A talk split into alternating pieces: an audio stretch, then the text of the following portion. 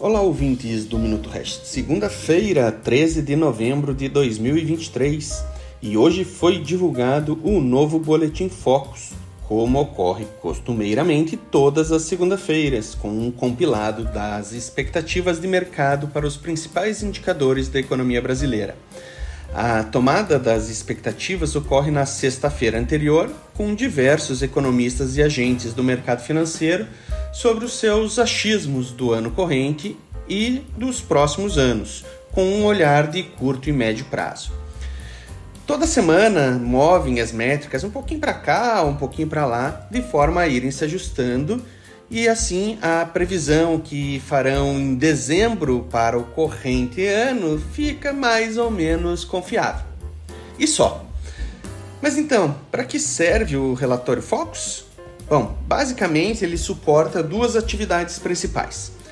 A primeira, ele serve de referência para economistas, analistas e modeladores utilizarem de premissas em seus modelos, com o conforto e desculpa de poderem dizer que não erraram sozinhos.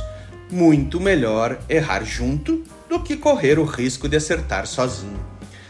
Enfim, é, motivo 2.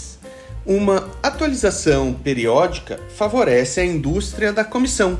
Por isso, o gerente do banco, ou o agente autônomo de investimento, ou o, o cara lá da, da corretora de valores adora utilizar as expectativas de mercado para você ficar gerando a sua carteira de longo prazo pagando gordas comissões, mesmo que o longo prazo sofra atualizações de achismos semanais. Estou falando para você ignorar as expectativas de mercado? Absolutamente não. Você é livre para utilizar as referências que bem entender para fazer o que você quiser e quando quiser com o seu dinheiro. Mas Deixe o conselho para ficar atento nas grandes oportunidades de longo prazo que mudam a cada semana e ficar atento nas comissões e gastos que você faz cada vez que movimenta seus recursos.